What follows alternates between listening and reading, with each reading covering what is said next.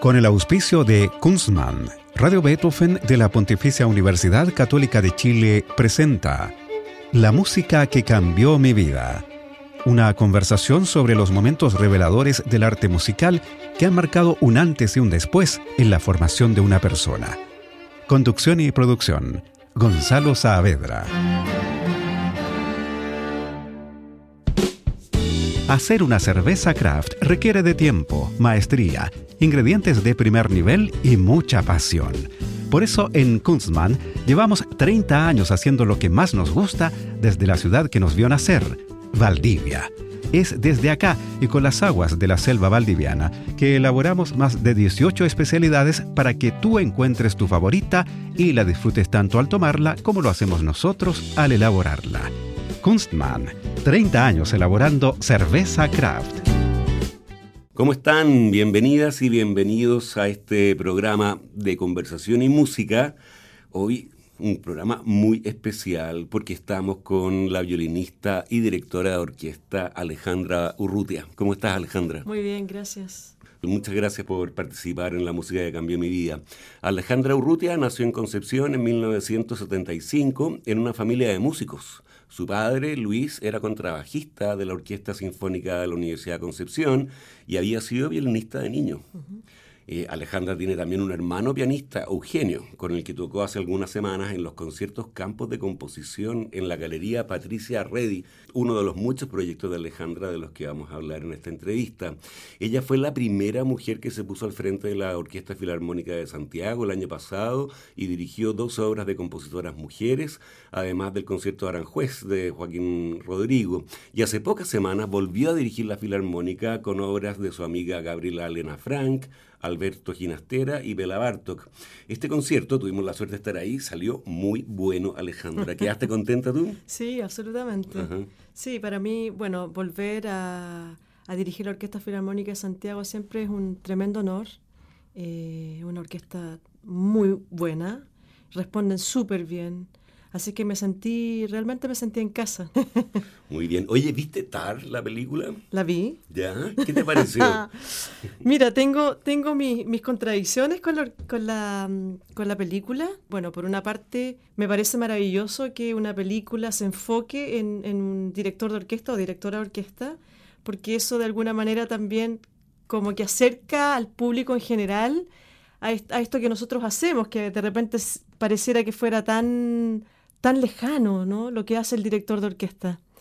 Sin embargo, eh, tengo que admitir que no me relacioné en ningún aspecto con el personaje Tar, como directora de orquesta, ¿no? Eh, entonces, pero fue interesante para mí observar, y de hecho eh, terminé de ver la película y me pregunté, así son las directoras de orquesta.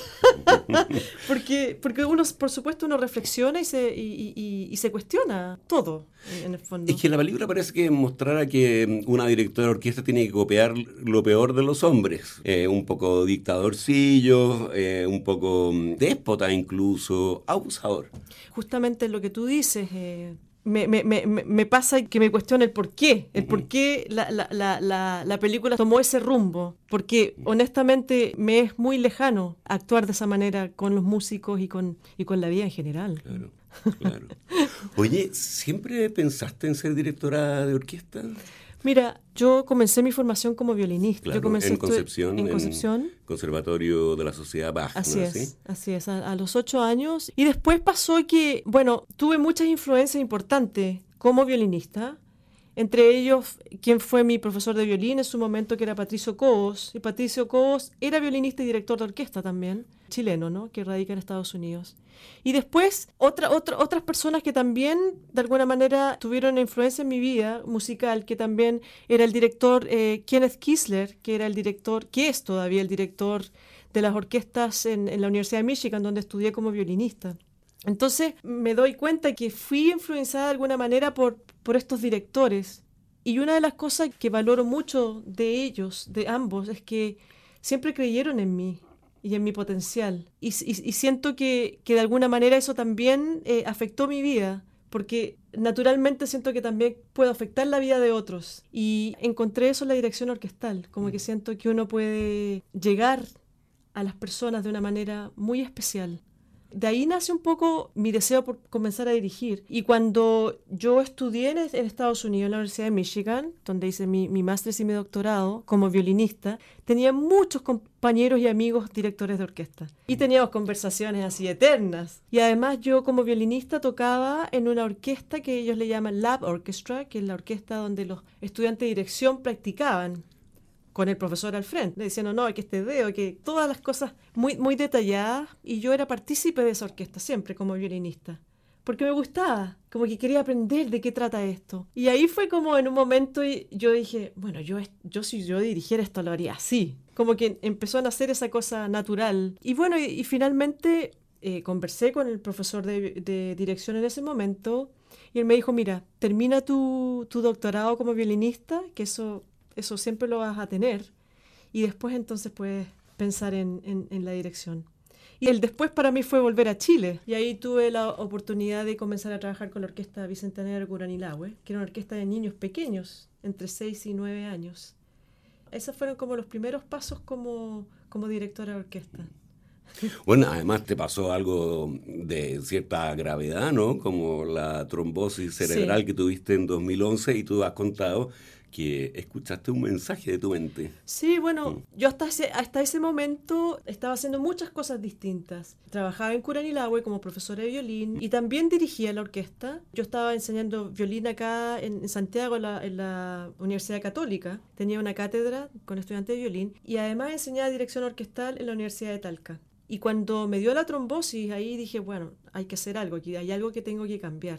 Y fue en ese tiempo que como que me vino esta reflexión y que me pregunté a mí misma qué era lo que realmente quería. Y ahí yo me di cuenta las ganas que tenía de, realmente dirigir.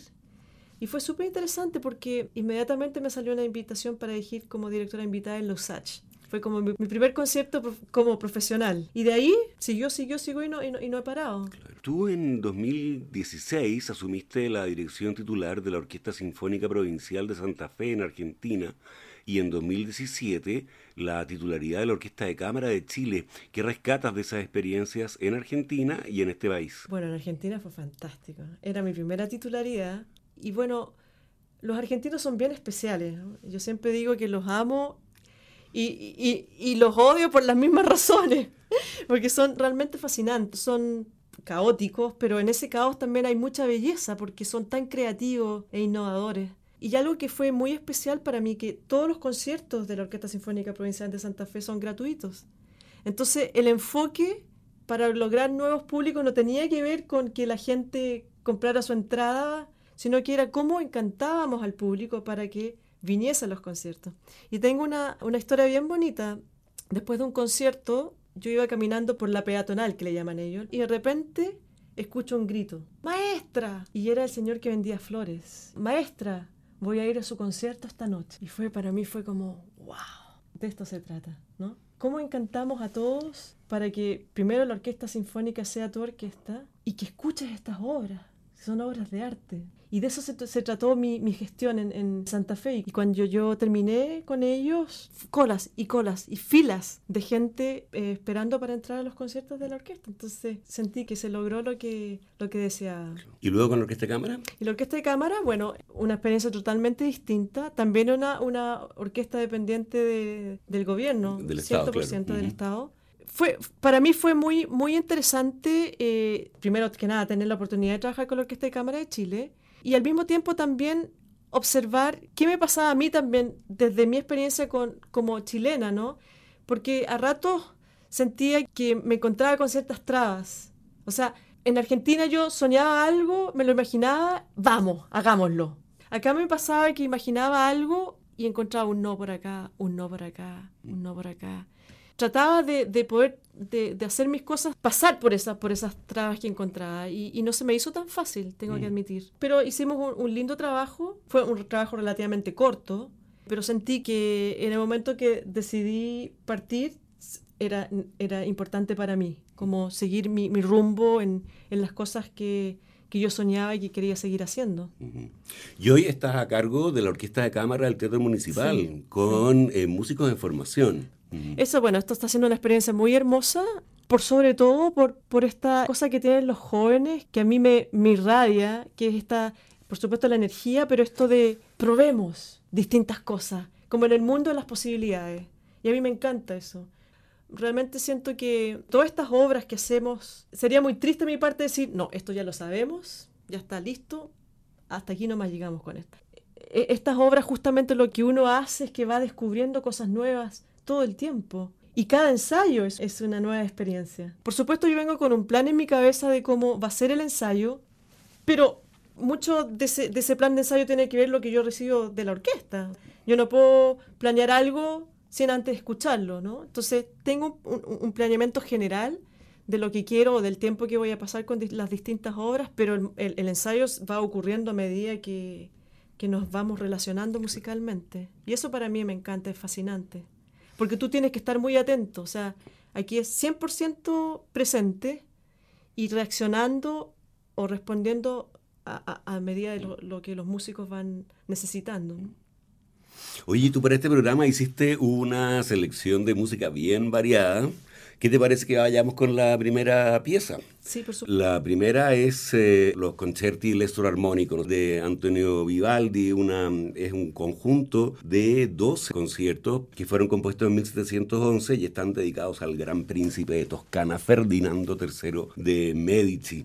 Tú elegiste el primero que está en re mayor y que es para cuatro violines sí. y orquesta. Sí, bueno, lo fascinante de este set de conciertos es que, entendiendo que yo soy violinista y desde muy pequeña escuchaba los conciertos de Vivaldi y dije, ay, yo quiero tocar esos, ¿no? Y este, este set electroarmónico son tres conciertos para cuatro violines, tres conciertos para dos violines y tres conciertos para un violín. Yo acá elegí uno para cuatro violines, que no es el que yo acostumbraba a escuchar, porque sentí que también era interesante escuchar otros, pero Vivaldi, él me hacía saltar de felicidad, o sea, mucho júbilo en, en su música y, y, eso era lo, lo, que quería compartir. Genial. Bueno, vamos entonces con el primero de los conciertos del Estor armónico que podría traducirse como la inspiración armónica, ¿no? Uh -huh. Que está marcado alegro y los intérpretes son los de la Academia Bizantina.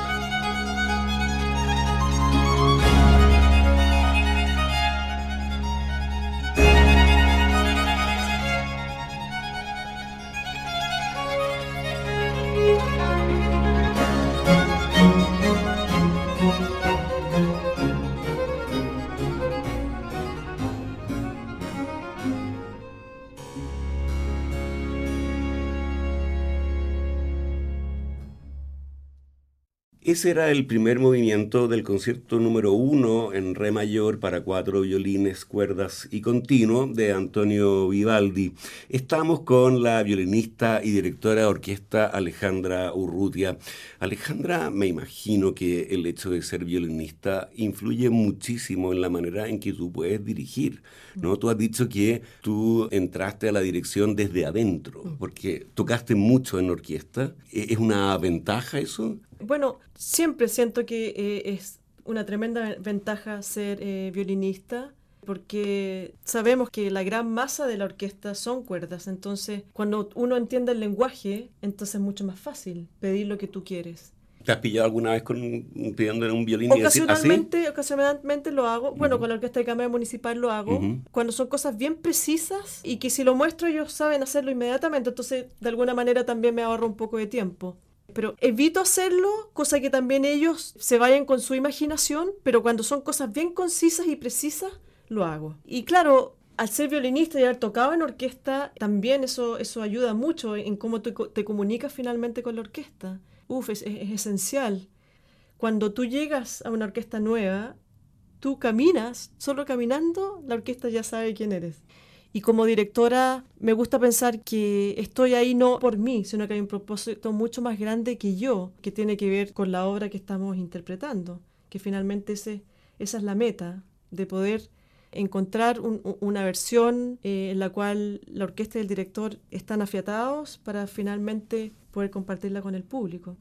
Oye, ¿qué te parece que vayamos a la siguiente en tu lista, en la lista de la violinista y directora de orquesta Alejandra Urrutia? Es It's Always You una canción con música de Jimmy Van Heusen y letra de Johnny Burke, que fue una pareja creativa muy famosa y que fue hecha para la película Road to Zanzibar de 1941, donde la cantó Bing Crosby, quien también fue el primero en grabarlo. Varios otros músicos han hecho versiones de It's Always You, incluido Frank Sinatra, que la grabó dos veces, Glenn Miller, Vera Lynn y Chet Baker, que es la versión que tú elegiste para esta canción súper romántica. ¿Por qué la eliges como una de las músicas que ha cambiado tu vida? Mira, desde pequeña siempre fui muy influenciada por el jazz, porque mi papi fue jazzista, mi papá eh, fue contrabajista. Él tenía el famoso trío jazz moderno con Alejandro Espinosa en, batería y Moncho Romero en, piano, que ellos todavía tocan, ¿no? Y en mi casa siempre se escuchó el jazz. Y elegí esta, este tema, por sobre todo por Chet Baker, que le tengo una gran admiración. Siento que es un, músico tremendamente expresivo y además esto de, cantar y después tocar la trompeta lo encuentro ya fascinante. Para mí una, una tremenda inspiración. Muy bien, escuchemos la preciosa voz de Chet Baker en su versión de It's Always You.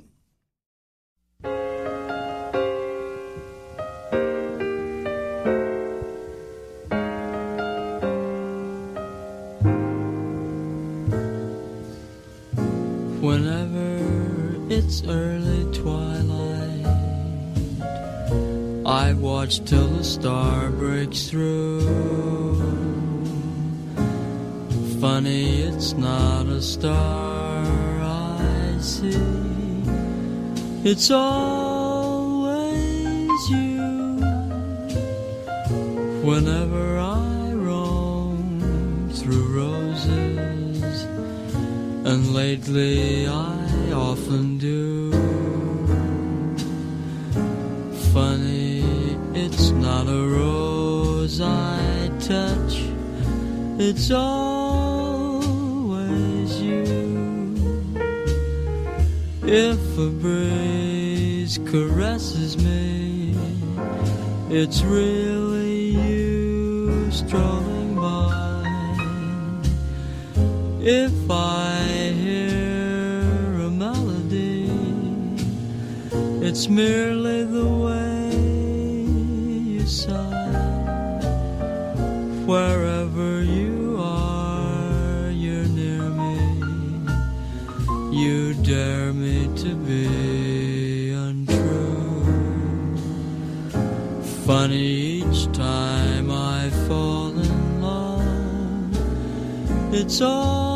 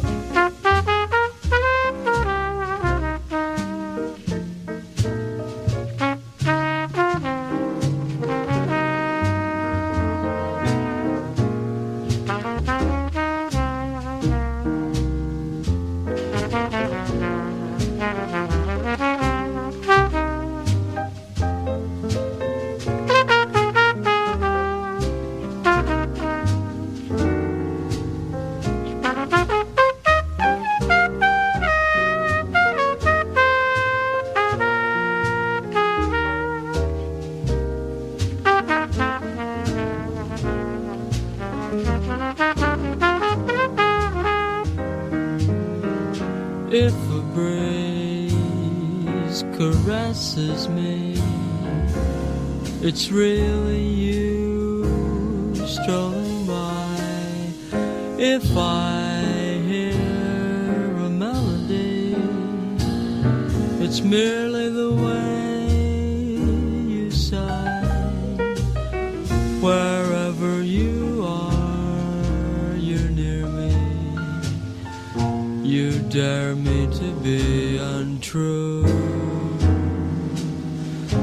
Funny each time I fall in love, it's always you.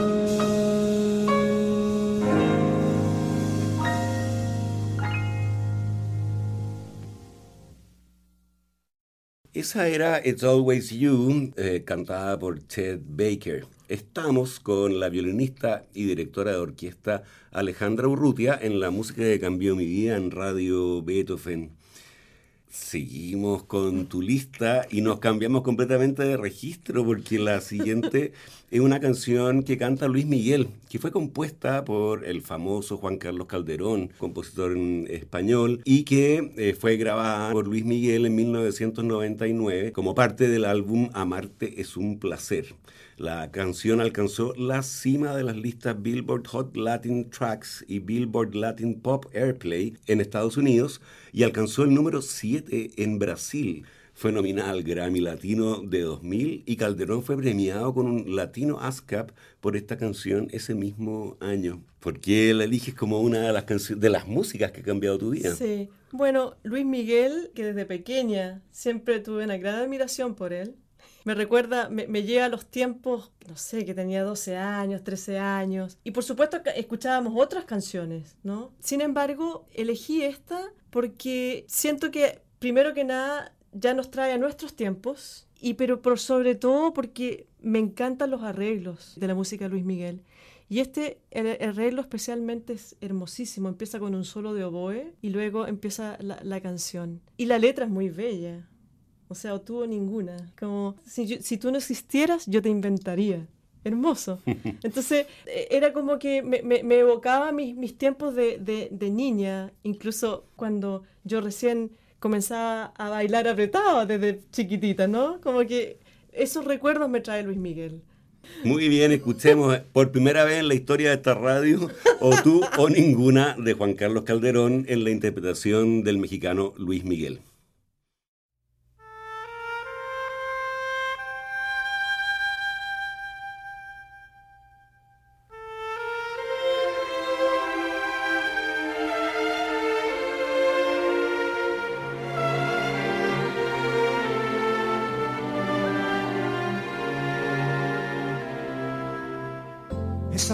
Que me llevan por las calles de la vida, esa cara que me obliga a mirarla de rodillas. Solo hay una, solo hay una,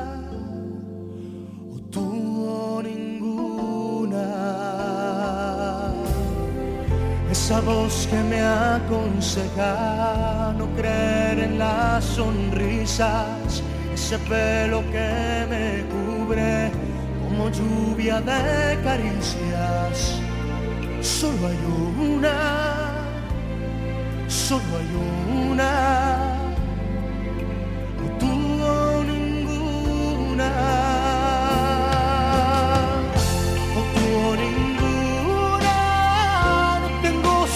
salida, pues detrás de ti, mi amor, tan solo hay bruma.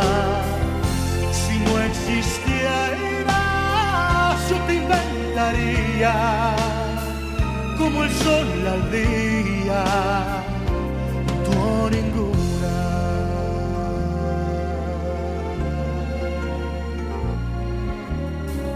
esa que de puro honesta en te molesta, esa que te admira tanto que te obliga a ser un santo. Solo hay una, solo hay una,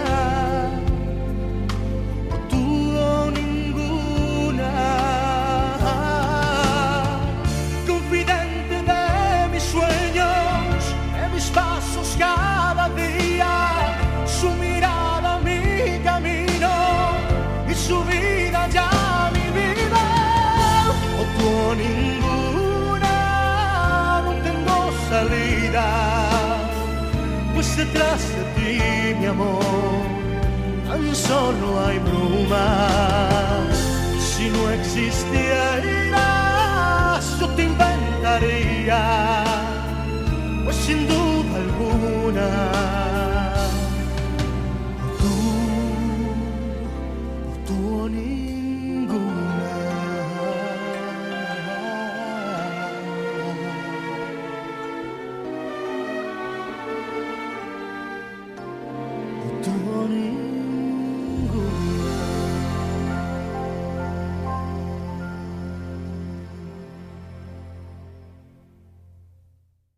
Esa era O tuvo o ninguna de Juan Carlos Calderón en la voz del mexicano Luis Miguel.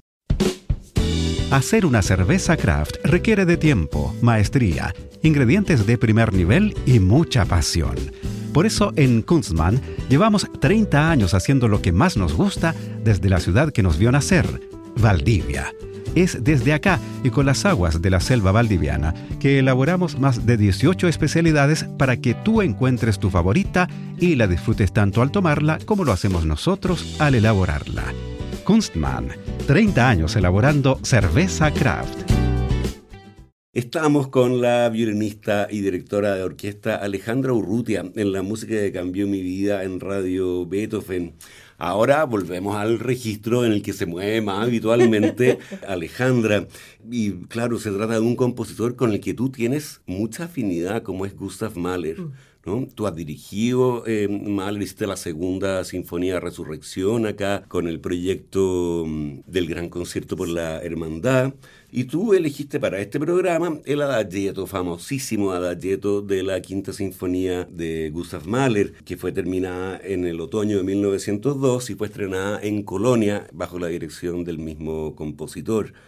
¿Has hecho esta sinfonía? La hice y, por eso es una de las razones por la cual la elegí. Esta sinfonía eh, fue la sinfonía que la Orquesta Sinfónica Provincial de Santa Fe me pidió que dirigiera como una de las seis finalistas para el cargo fue muy divertido porque yo me acuerdo que me llaman por teléfono desde Santa Fe y la persona con la, que, con la cual hablé, Irene, me dice, Alejandra, eres una de las finalistas y nos gustaría que dirigieras la sinfonía en do sostenido menor. Yo dije, ay. Y yo pensé, do, do menor, pensé, ah, se me vino Beethoven a la cabeza. y después, no, do sostenido menor de Gustav Mahler. Y yo dije, súper, excelente.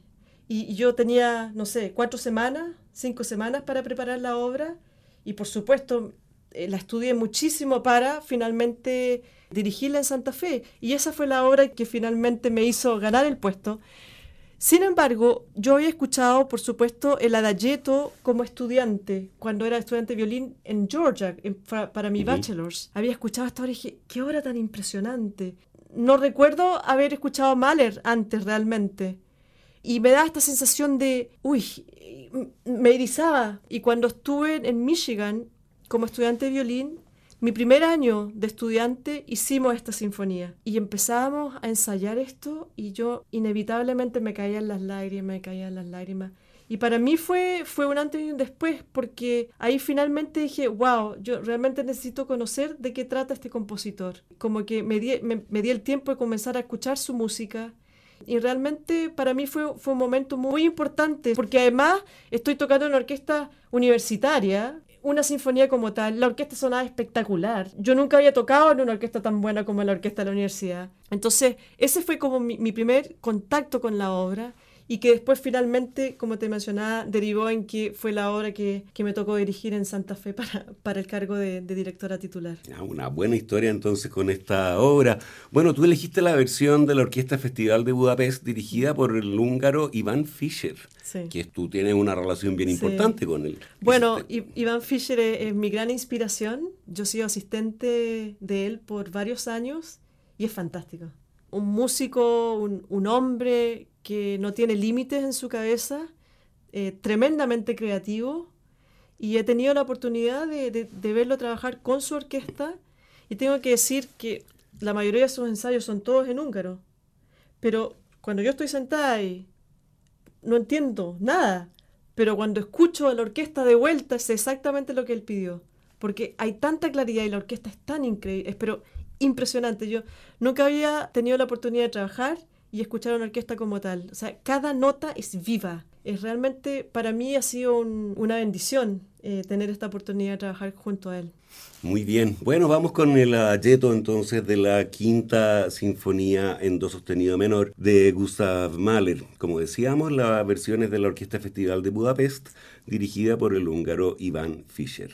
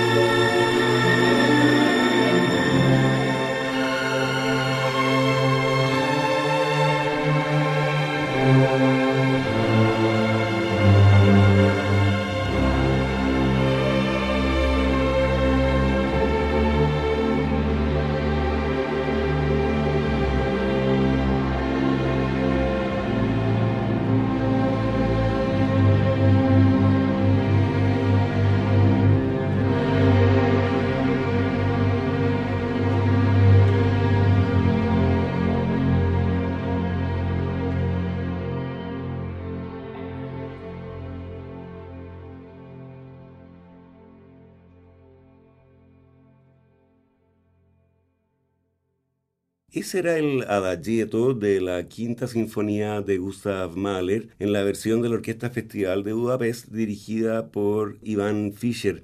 Estábamos con la violinista y directora de orquesta Alejandra Urrutia en la música que cambió mi vida en Radio Beethoven.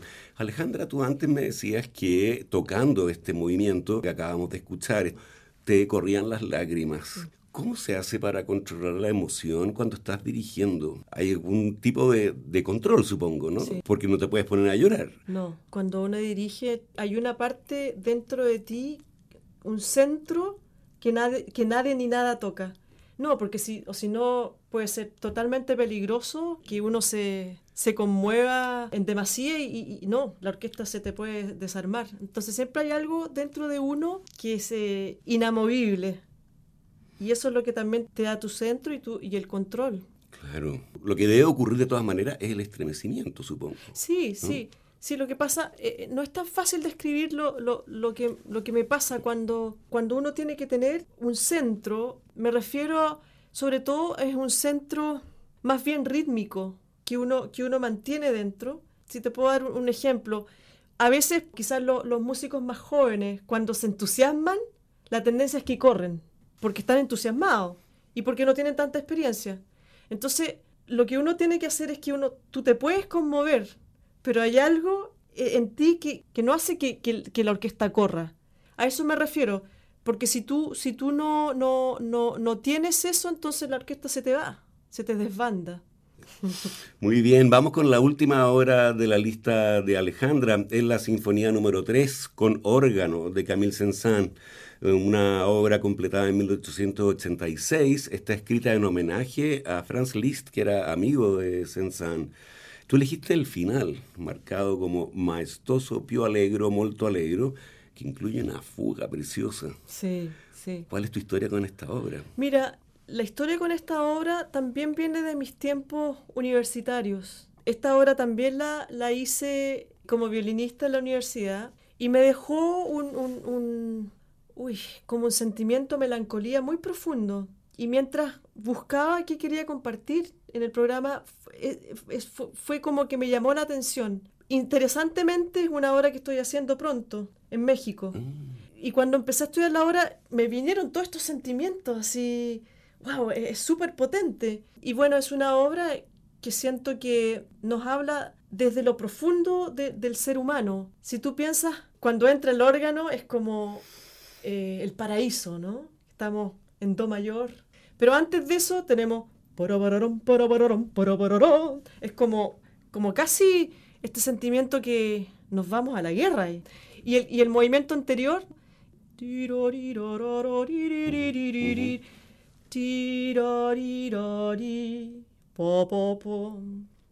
Ah, entonces es como algo nos está diciendo esta pieza. Y, al principio, la introducción de la sinfonía es hermosísima. Entonces, como el inicio de algo bello, algo realmente bello, pero cuando ya empieza el alegro, algo nos está anunciando que mm, es bastante dramático y que es, ¿no es cierto? Y después, obviamente, todos los temas salen desde esta introducción, la sinfonía completa. Entonces, para mí, estudiarla ahora, reestudiarla, como directora, porque yo, yo la toqué como violinista, me ha traído muchos, muchos momentos y que me da mucha nostalgia. Y siento que es una tremenda obra y, me encanta que, la podamos compartir ahora con, con quienes nos, están escuchando. Sí, además tú elegiste una versión que es de Fabio Luisi con la orquesta de la Swiss Romance. Sí. Bueno, escuchemos el final entonces de la tercera sinfonía con órgano de Camille Saint-Saëns.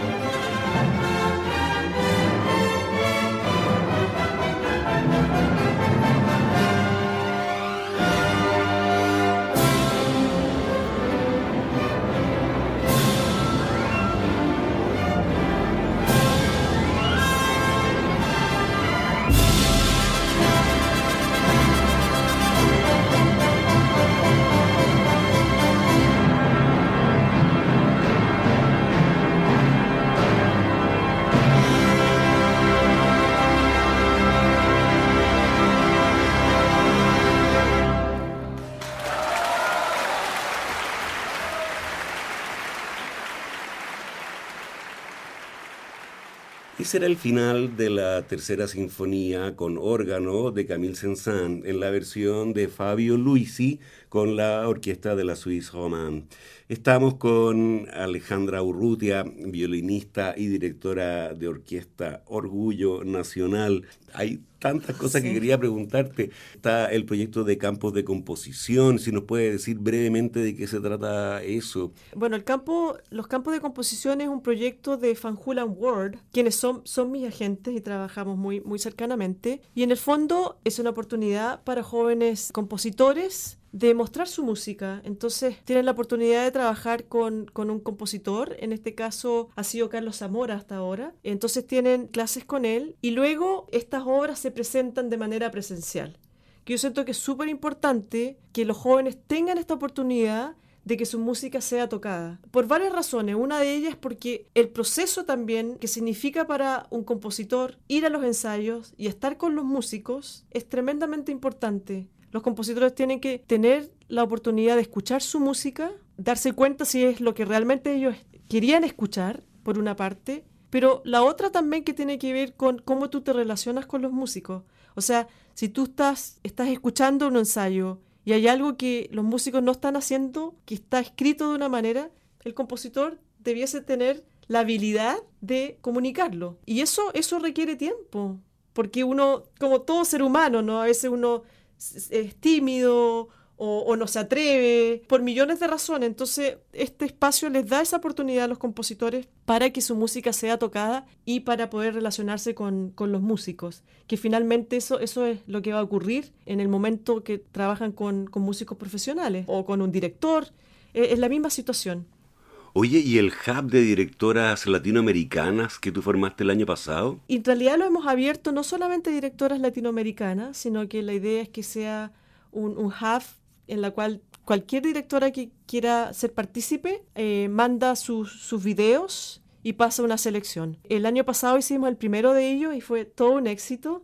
Tuvimos una gran convocatoria y lo fascinante fue que justamente tuvimos gente de distintas partes del mundo que postuló tenemos gente de Estados Unidos que vino de Hong Kong, de Latinoamérica, y para mí fue, fue una nueva experiencia porque nunca había estado en este formato enseñando. Y me fascinó porque además, obviamente, todos sabemos que cuando uno enseña, uno aprende también porque tú tienes que explicar lo que, lo que quieres decir o lo que quieres mostrar. Y en ese proceso, entonces uno como que se recuerda o, reconecta con, con, lo que uno está enseñando. Entonces esos dos proyectos son realmente joyitas encuentro en, nuestro medio musical que siento que tienen que seguir vivos y, y con más oportunidades para que los jóvenes y las jóvenes tengan visibilidad, que al final es lo más importante en nuestro medio. Muy bien. Muchas gracias Alejandra por dedicarnos este tiempo a la música que cambió mi vida en la radio Beethoven. Ha sido toda una experiencia conversar contigo. Muchísimas gracias, gracias por la invitación. muchas gracias a ti y a ustedes los dejamos convidados para una nueva versión de este programa el próximo lunes a las 20 horas. Recuerden que pueden escuchar este capítulo y los otros que han sido emitidos en forma de podcast en nuestro sitio web beethovenfm.cl y también en Spotify buscando la música que cambió mi vida. No dejen de escuchar la radio Beethoven porque ya viene puro jazz con el gran Roberto Aragona. Muy buenas noches. Hacer una cerveza craft requiere de tiempo, maestría, ingredientes de primer nivel y mucha pasión. Por eso en Kunstmann llevamos 30 años haciendo lo que más nos gusta desde la ciudad que nos vio nacer, Valdivia. Es desde acá y con las aguas de la selva valdiviana que elaboramos más de 18 especialidades para que tú encuentres tu favorita y la disfrutes tanto al tomarla como lo hacemos nosotros al elaborarla. Kunstmann, 30 años elaborando cerveza craft. Con el auspicio de Kunstmann, Radio Beethoven de la Pontificia Universidad Católica de Chile presentó La música que cambió mi vida una conversación sobre los momentos reveladores del arte musical que han marcado un antes y un después en la formación de una persona. Conducción y producción, Gonzalo Saavedra.